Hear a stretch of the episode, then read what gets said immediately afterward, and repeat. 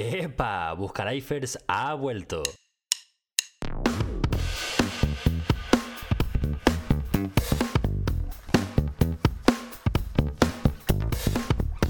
Buenos días, buenas tardes o buenas noches, dependiendo de cuándo estés escuchando esto. Y eh, welcome de nuevo a Buscaraifers. Ha habido una pausa en la que hemos estado haciendo muchas cosas y este episodio va a servir para arrancar de nuevo con la nueva temporada, que no sé si será una temporada o va a ser sencillamente ir hasta que nos paren. Hoy tenemos un invitado con nosotros que es el fundador de la asociación RIT. Se llama Garán y ahora nos va a explicar de qué va esta asociación. Tiene una, misión que a, mí me parece muy buena porque tiene que ver eh, con ayudar a hispanoparlantes en Países Bajos. Ahora nos va a explicar y el tema que vamos a hablar hoy tiene que ver con ingresos y riesgos. Ya sabes que en las finanzas personales tenemos muchos aspectos, no son solamente las inversiones y para tú poder invertir o para poder vivir, tener un estilo de vida, necesitas ingresar. Y hay una actividad que hace, que hace muchas personas en España, estamos muy en contacto con, con la emigración y con la inmigración y vamos a hablar hoy acerca de eso, de la emigración de España a Países Bajos y cuáles son las cosas que tenemos que tener en cuenta para evitar que nos ocurran cosas. Hola, Garán, ¿cómo estás? Hola, buenas a todos. Bien, bien, estoy bien. Bueno, yo, eh, una puntuación, soy cofundador de la asociación RIT. Eh, lo hice con compañeras, todas mujeres que están eh, conmigo, que hemos empezado desde, desde cero. Con este proceso somos todos migrantes que sabemos holandés y, em, y estamos aquí para empoderar a la comunidad hispana. Tenemos dos proyectos, uno en relación a asesoramiento laboral y otro eh, ahora mismo sobre eh, eh, embarazo. Se puede imaginar que la migración es muy compleja y afecta a distintos ámbitos de la vida. Y temas como llegar a un país y saber qué hacer y cuáles son tus derechos, pues nos pareció bastante básico para empezar con nuestra organización y luego también el tema de, por ejemplo, una persona una familia que de repente se queda embarazado en un país totalmente distinto, generalmente suelen surgir muchas dudas y de repente estamos con esos dos eh, proyectos. Hoy queremos hablar sobre las ETTs y eh, tenemos dos invitados. Empresas de trabajo temporal, para quien no sepa lo que es una ETT. de trabajo temporal. Que tenemos dos invitados, uno es Diego, que nos va a contar su experiencia como inmigrante español y la relación que ha tenido como trabajador con las empresas de trabajo temporal. Y luego tenemos a Rafa Polo, que es un abogado con amplia experiencia en el ámbito del asesoramiento laboral aquí en los Países Bajos. Entonces con ellos pues queremos mantener una conversación sobre qué es esta experiencia y qué es lo que podemos hacer para tener una experiencia positiva cuando uno se viene a Holanda eh, y entra eh, por el medio de estas empresas. Entonces comenzamos. Hola Diego, ¿cómo estás? Buenas noches, Garán. Hola, buenas noches. Pues eh, bueno, mm, nos habían dicho que tú habías venido aquí eh, eh, y habías estado trabajando en Holanda con una ETT. Y mi pregunta es, ¿cómo, cómo fue que, que, llegaste aquí a Holanda a trabajar con una ETT? ¿Qué fue lo que te trajo? Bueno, la situación laboral en España, que para nadie es un secreto, cada día está peor. los niveles de salario, son bastante bajos, incluso el tipo de trabajo, y eso fue lo que básicamente me trajo aquí a Países Bajos a, trabajar con una empresa temporal. ¿Y, y, cómo fue tu a ver, y cómo llegaste aquí? Eh, ¿Cómo, ¿Cómo encontraste una TT que te trajo aquí a, a los Países Bajos? Porque en España, como en otros países de Europa, hay empresas intermediarias que son las que captan, nos captan a nosotros los trabajadores Obviamente ese proceso de captación eh, no es que no tengas que leer las letras pequeñas, es que tienes que leer la información que no te da. Y esa información que no te da es lo que te trae consecuencias negativas, por ejemplo, contratos cero horas, condiciones de alojamiento precarias, eh, la inestabilidad laboral y las pocas garantías que tienes. De hecho, hubo una ministra en España que dijo que este tipo de trabajo es perder los derechos como ciudadano europeo. Y, eh, en tu caso particular, eh, ¿cómo fue la experiencia? O sea, ¿tenías un contrato flexible? no tenía los peores contratos, pues tenía un contrato a 30 horas, eso te garantiza un mínimo de horas de trabajo, porque los contratos a cero horas de repente llegas a una línea de producción y por X circunstancias mm, no te ofrecen horas de trabajo y terminas tú debiéndole a la empresa porque terminas debiendo alojamiento, gastos de transporte. En mi caso no se me garantizaba un mínimo de horas, pero las condiciones de trabajo y los riesgos laborales son bastante grandes. De hecho, tuve dos situaciones de este tipo y, y fue bastante difícil la situación, porque en una, simplemente a término de contrato no te lo renovan y, y no solamente perder el trabajo, es perder casa, es quedarte en el aire. ¿Y te pasó a ti eso de quedarte en el aire? Sí, en el 2019. ¿Y cómo lo resolviste? ¿Cómo fue, si nos quieres contar? Bueno, con contactos, con amigos, pero lo tuve que resolver por cuenta propia. De hecho, en el año 2021 tuve otro accidente laboral, en este caso porque no tenía las herramientas adecuadas de trabajo y a, ti te exigen un nivel de producción que, bueno, te obliga a trabajar con las uñas, como puedas, a resolver. Y, nada, yo me tuve que gestionar por cuenta propia un hospital en un país donde yo no hablaba la lengua, este, inclusive los traslados posteriores, después de la, tuve una cirugía de emergencia. Y eso, mira, hay gente que, que la ha pasado peor que yo. ¿Y, eh, ¿y tú tenías eh, seguro médico? Sí, eso sí. El, eh, en realidad es el seguro europeo, el seguro que cualquier ciudadano europeo usa cuando viaja a otro país y que te cubre en casos de emergencia durante ese viaje. Te garantiza la atención médica en un tercer país comunitario. Eso es un seguro médico que te dura por una serie de meses, ¿no? Pero no, es el, pero no tenías un seguro médico como residente en Holanda. Claro, porque la temática es que tú no puedes registrarte porque estás en hoteles de esa misma empresa y en estos hoteles no tienes el derecho a registro y cuando estás dentro de Holanda eh, te están rotando cada tres meses para no perder la temporalidad de tu contrato que se renova cada tres meses o incluso menos. Y si no, te ubica en un tercer país vecino, puede ser Bélgica, puede ser Luxemburgo, puede ser Alemania. Las condiciones, o sea, que te estás moviendo continuamente, entonces vives con tu, eh, con el, en este caso, con el seguro de europeo de movilidad, eh, no te puedes registrar en, en, en Holanda, y eh, continuamente están eh, cambiando de domicilio, ¿no? de, donde estás viviendo. ¿Hubo alguna situación eh, que te pareciese mm, llamativa de compartir con respecto al hecho de, que, bueno, de que cada cierto tiempo te muden de, de, casa, ¿no? que no tengas una estabilidad, por así decirlo? Bueno, esa, esa es la condición del contrato, que no te garantiza nada este, la temporalidad, son contratos de bajo coste para los empleadores y por eso se dan. Y obviamente no son beneficiosos para los trabajadores. Por eso te decía que hay que leer las letras que no te colocan. Eso es lo que no te dicen.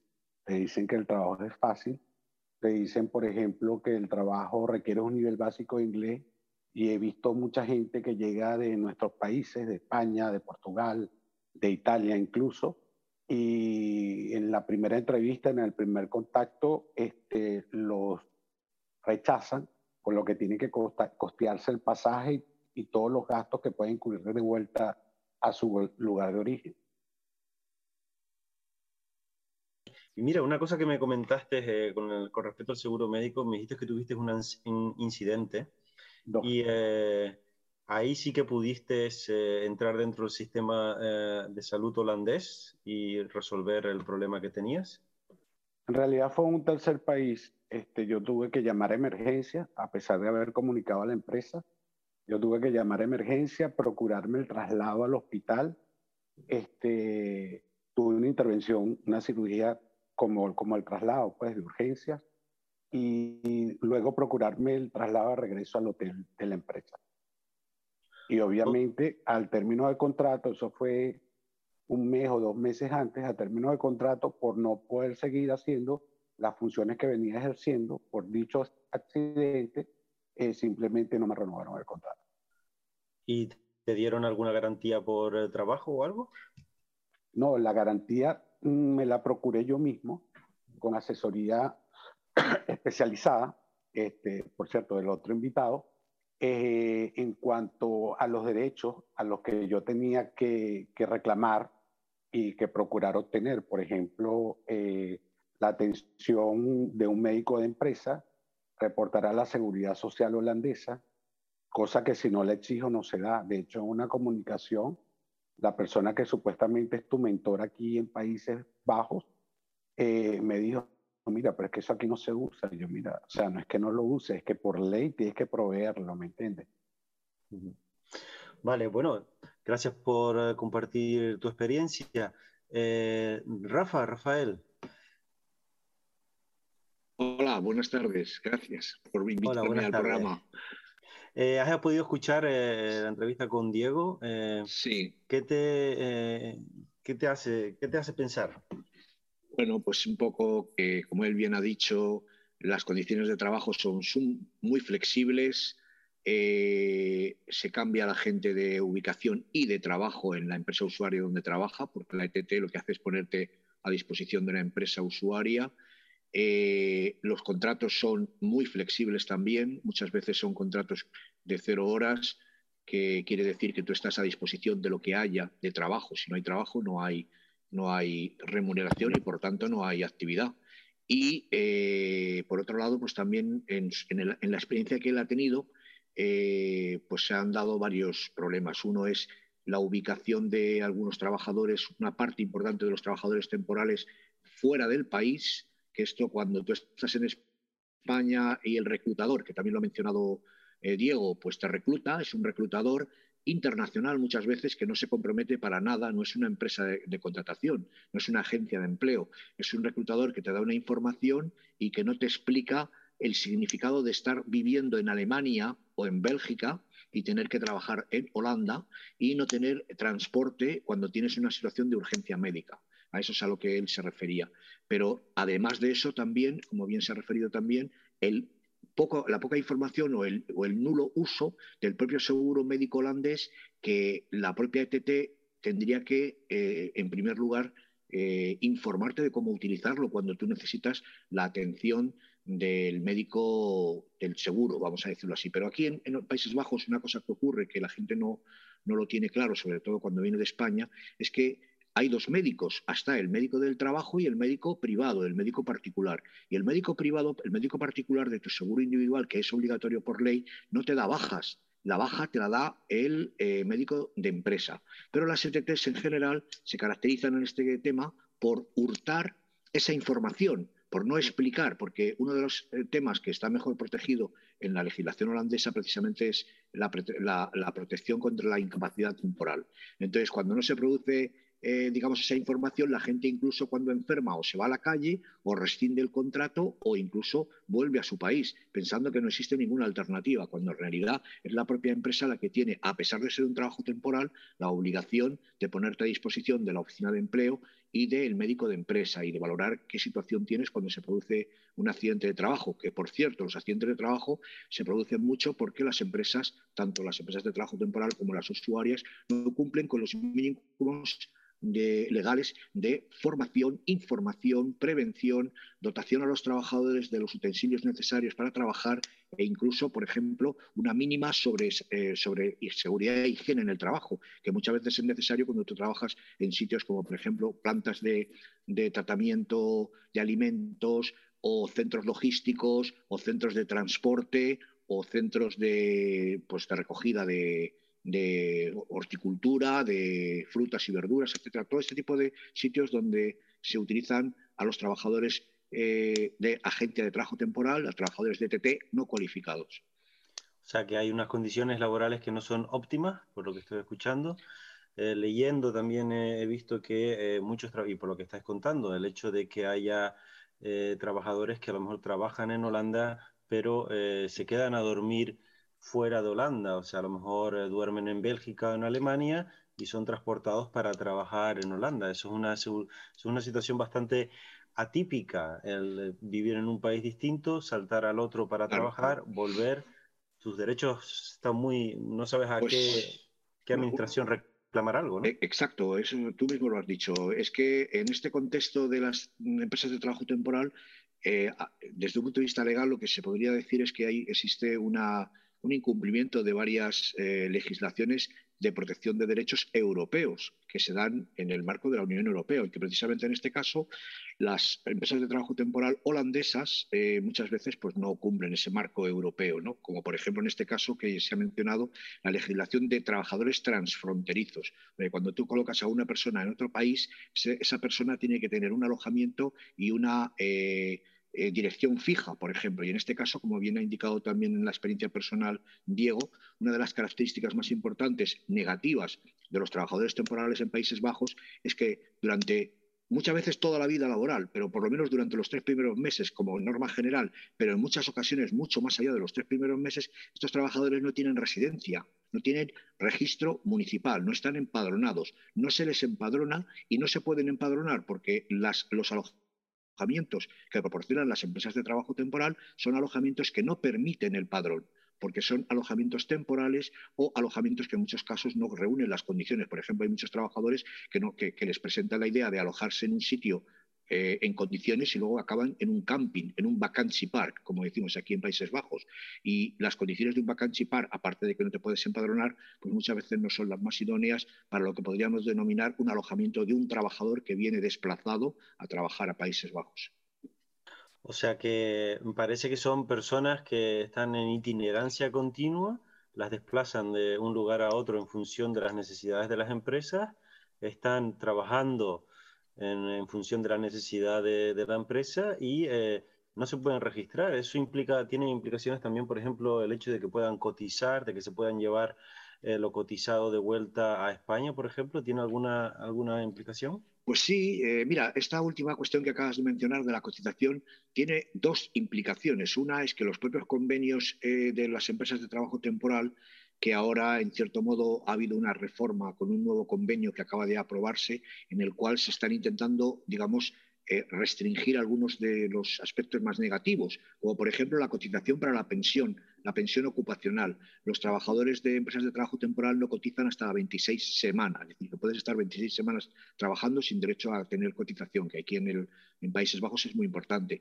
Eso no significa que el tiempo de trabajo no sea reconocido, porque a los trabajadores que trabajan aún temporalmente se les da un, o pueden pedirlo y se les da un certificado de eh, la Seguridad Social Europea para la prestación por desempleo que acredita los periodos trabajados y cotizados, que se llama el U1.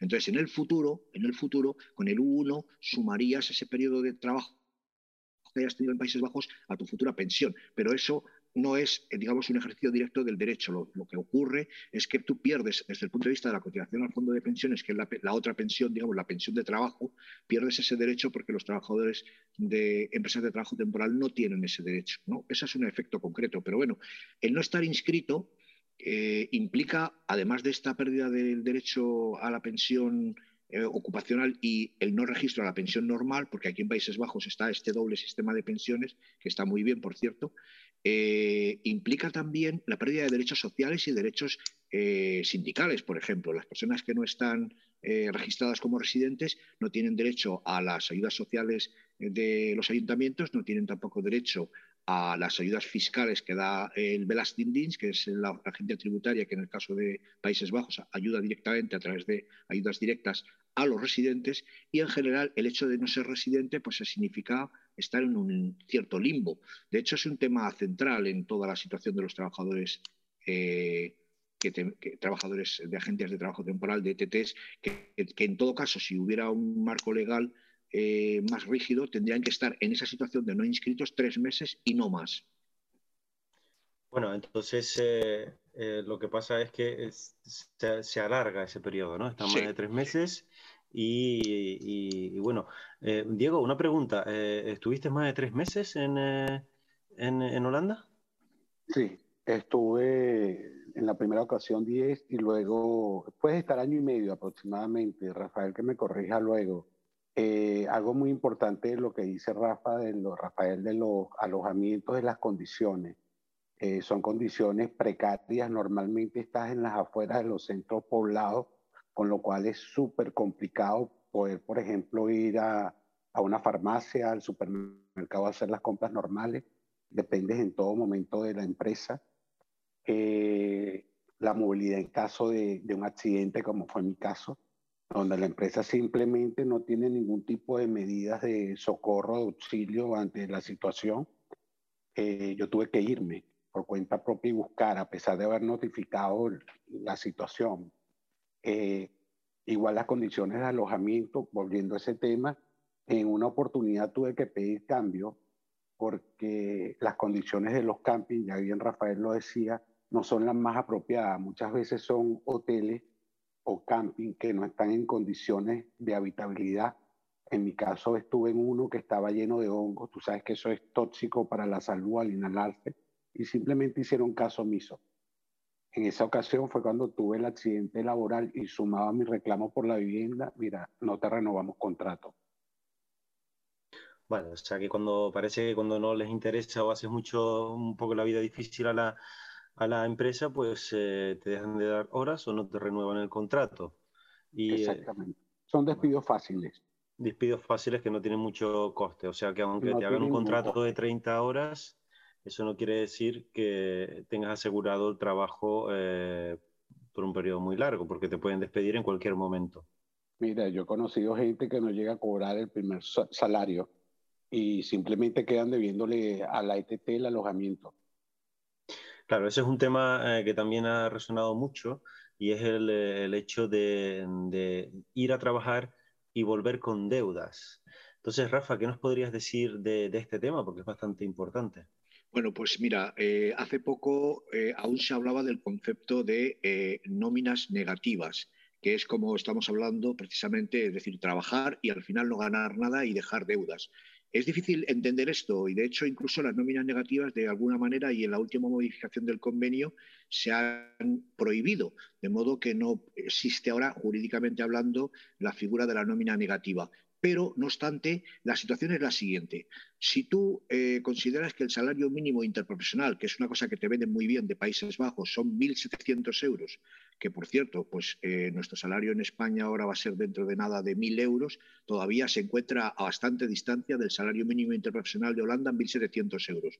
Pero hay que decir que esos 1.700 euros son a 40 horas de trabajo semanal. Es decir, a jornada completa tú ganarías eso. Los trabajadores de trabajo temporal, de agentes de trabajo temporal, generalmente, como bien ha indicado eh, Diego, no tienen un contrato a jornada completa, tienen un contrato a jornada X, a jornada variable, a jornada flexible. Con lo cual, ya no estamos hablando de 1.700 euros. Por ejemplo, vamos a poner un caso extremo. Si hablamos de la mitad, que serían 20 horas de jornada semanal, tú ganarías entonces la mitad de 1.700 euros, que serían 850, 816, 850 euros. Pues bien, si tú ganas 850 euros y tienes que pagar, y hay que tomar nota, 400 euros de alojamiento. Ese alojamiento precario del que hemos hablado hace un momento vale en todos los casos 400 euros mensuales.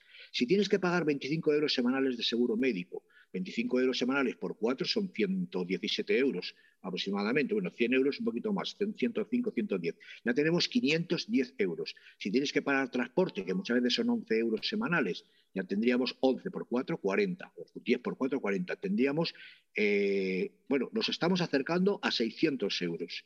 Para un trabajador, bueno, esto estamos hablando de seguro médico, que es obligatorio y se descuenta en nómina, Estamos hablando de alojamiento, que también se descuenta en nómina. Estamos hablando del transporte, que también se descuenta en nómina. Pero algunas veces incluso hay otros conceptos como son herramientas o botas o, utensilios de trabajo que la empresa te los, te los compra y te los descuenta de la nómina. Eso también ocurre. Bien. Estamos hablando para una persona que trabaje 20 horas, que ha estado trabajando, ha ganado 200 euros, estoy poniendo un caso extremo, pero es para explicarlo, y con esos 200 euros ha tenido que en un mes comer. ¿Qué le queda a esa persona? Después de 20 horas de trabajo que ha podido tener un contrato de 20 horas. Pues nada, le queda que nada. Y entonces esto es lo que pasa en muchos casos. Si es que la gente viene con una, vamos a decirlo así, una, una, cuantía de horas flexible e indeterminada, porque los contratos buenos, como ha dicho Diego, serían aquellos contratos en los que hay una cuantía de horas fijada. Pero si no la hay, entonces tú tienes una, una cuantía flexible y puedes prácticamente trabajar y ganar aquello que te vas a comer, o sea, no vas a trabajar por, o sea, trabajar por lo, lo, comido por lo servido, como se dice vulgarmente. Y esto es un poco la situación. Vale, o sea que realmente incluso puedes llegar y no ganar suficiente dinero, encima estás viviendo en un sitio aislado, por lo tanto no puedes decir que estás disfrutando de una ciudad holandesa, eh, es un poco saltar obstáculos. Bueno, mm, ¿qué recomiendas a la gente que se pueda plantear venir a los Países Bajos? ¿Y en dónde pueden pedir información en caso de eh, necesitarla? Bueno, la primera eh, recomendación importante que ya se ha dicho, a decir es, hay que leerse muy bien el, vamos a llamarlo así, el precontrato, que no es un contrato y ni siquiera es un precontrato, pero lo voy a decir así, precontrato, porque sería aquella información que el reclutador internacional, esa empresa intermediaria, que no es parte del contrato, no es parte de la, de la transmisión laboral, sino es un mero informante que te informa de unas condiciones posibles de trabajo. Pero es muy importante eh, leerse bien lo que pone ahí para intentar hacer lo posible para que cuando hagas el contrato en Países Bajos ese contrato se asemeje lo más posible a lo que ese reclutador te ha informado. Es decir, que el número de horas, si te dicen que va a ser de 40 horas, pues sea de 40 horas, si de 30 horas, pues sea de 30 horas, de 35. En general, contratos de menos de 32 horas no interesan, por lo que acabo de explicar antes a nivel económico. Ese sería el punto primero. Y, por supuesto, pedir información, pues, por ejemplo, a la Consejería de Trabajo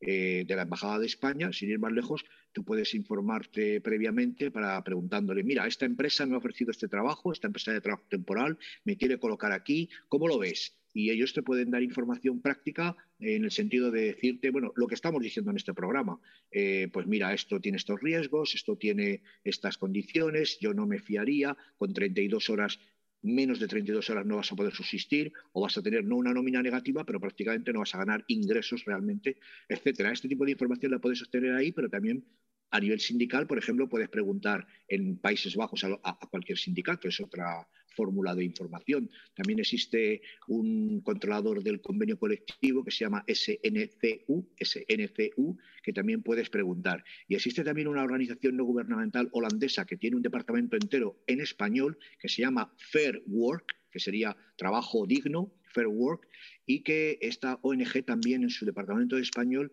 informa a la gente de las condiciones de trabajo, de los derechos básicos y de lo que debes de tener como condición y conocimiento mínimo cuando firmas un contrato con una ETP en Países Bajos.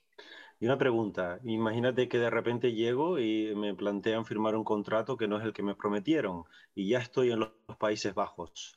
Entonces, ¿cómo resuelvo yo esa situación? Pues eso ya lo ha dicho Diego antes, muy malamente. Él lo ha dicho diciendo que conoce a gente que ni siquiera ha podido tener un primer salario.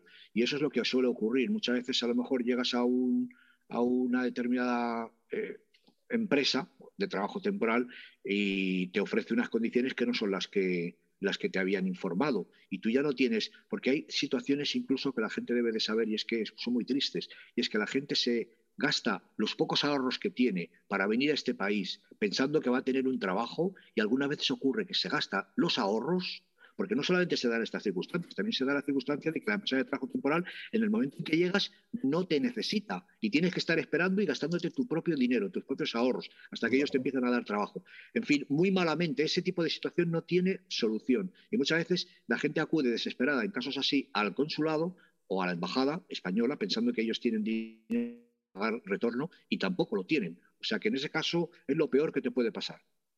Vale, bien, entiendo. O sea que, bueno, por lo menos ya tenemos algunos recursos, estamos prevenidos en lo que es la parte de, que hay que informarse bien porque pueden aparecer situaciones bastante complicadas. Luego nos ha hablado de, la embajada, donde la gente puede ir a informarse, y eh, de la organización Fair Work, que tiene incluso un departamento en, español. Em, no sé si hay alguna otra pregunta, eh, alguna cosa que quieran comentar eh, los aquí presentes. A mí me gustaría em, añadir que todo lo que estamos hablando, todo lo que hemos hablado del año pasado ha sido una, mm, una, una conversación acerca de lo que quieres hacer, ¿no? En que eres experto, en que eres especialista, Em, tú, Rafael, se ve que, conoces bastante de esta materia y es algo que, te llena por dentro, esa identidad, ese ser capaz de, hacer algo bien. Diego, ¿cómo te ha afectado a ti esta experiencia en la que tú querías hacer algo y resulta que te ha salido todo boca abajo? Mira, este, te sientes mal, pero bueno, debes superarlo. Eh, afortunadamente tuve buena asesoría en el caso de la oficina laboral de la Embajada de España en Caracas, Países Bajos, particularmente eh, Rafael, eh, Rafael Polo, me, me, orientó. Y, y, eso es el consejo básico que le doy a la gente, es que a menos requisitos, a, a ofertas de trabajo más rápidas y, y más fáciles a la vista, hay que investigar hay que buscar referencias de las empresas en redes a través de, de los organismos que ya ha mencionado Rafael, eh, de la misma oficina laboral de la Embajada de España, en este caso acá en Países Bajos, asesorarse.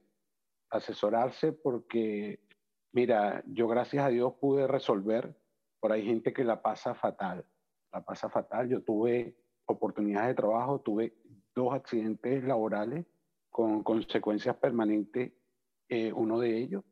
Y, bueno, nada, eh, hay, que, hay que asesorarse bien y, y tener buenas referencias de dónde vas a venir y a qué vas a venir acá a Países Bajos. Yo te quiero agradecer, Diego, que estés compartiendo esta historia porque es muy fácil contar cuando algo te ha ido bien y estás orgulloso. Y eh, esta, estas historias también hay que escucharlas para saber que no siempre la emigración es bonita. Es así. Gracias a ustedes por la invitación. Muchas gracias a ti, Diego, a Rafael Olso también y a, y a, Alex. Sí es verdad que la migración es un proceso, no es fácil, pero bueno, crea mucho uh, crecimiento. Nosotros eh, desde RIT también siempre estamos apoyando a toda la gente y en breve eh, empezaremos también unos talleres para informar a todos los hispanohablantes que estén interesados en cuáles son sus derechos laborales y qué recursos hay en los Países Bajos. Entonces, si eh, estáis interesados, en, eh, en breve eh, sacaremos, eh, empezaremos a hacer algunos webinars y podéis informaros en la página web de, eh, de RIT, R-I-T, Asociación RIT. Y sin mucho más que añadir, bueno, Ares, podemos ir cerrando el podcast de hoy. Cerramos el episodio agradeciendo muchísimo a estas personas que han venido a hablar con nosotros de su experiencia y con su experiencia porque es muy, ha añadido mucho valor. Así que muchísimas gracias a los dos, a los tres y hasta la próxima. Muchas gracias. gracias.